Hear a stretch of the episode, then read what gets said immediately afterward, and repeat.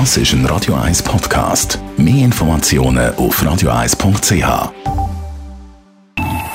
Best auf Morgenshow wird Ihnen präsentiert von der Alexander Keller AG. Suchen Sie den besten Zügelmann, müssen Sie zum Alexander Keller gehen. AlexanderKeller.ch Der Frühling war bis jetzt nass und bewölkt. Gewesen. Für uns unangenehm. Aber wie ist es mit der Plaggeister Nummer 1 im Moment? Der Zecken. Wir haben nachgefragt.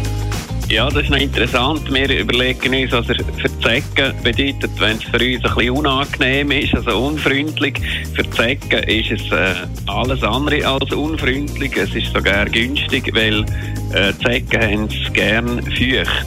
Äh, für Zecken wäre Trockenheit ein Stressfaktor. Aber das Wetter, das wir als unangenehm empfinden, bildlich gesagt, lachen da Zecken drüber. Schade.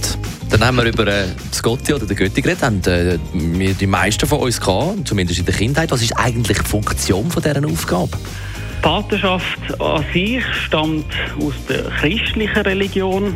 Die Aufgaben sind daher eher religiös prägt, insbesondere als Zeugin oder Zeuge bei der Taufe oder als Unterstützung bei der Erziehung. So gesehen dient die Patenschaft oder hat die Patenschaft auch als soziale Absicherung dient und das ist heute auch noch ein bisschen ein Irrglaube. Das hört man sehr oft, dass im Todesfall von beiden Eltern der Götti oder Gott das Kind zu sich nehmen. Das gilt aber nicht mehr, wie gesagt. KESP muss immer sämtliche Umstände berücksichtigen. Ist das Kind urteilsfähig, so ist auch der Wunsch vom Kind stark zu gewichten.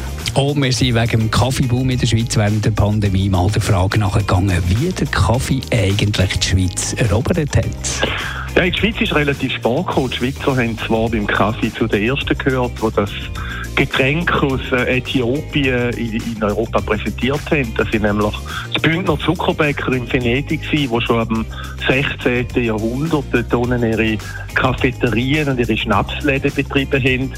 In die Schweiz kam es dann ein bisschen später, erst so etwa um 1700, vor allem nach Basel und nach Genf.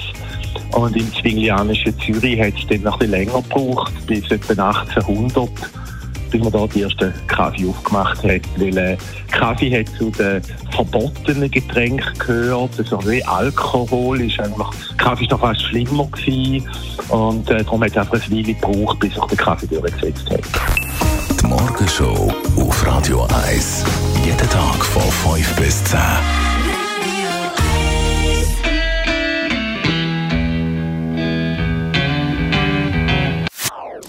Das ist ein Radio 1 Podcast. Mehr Informationen auf radio1.ch.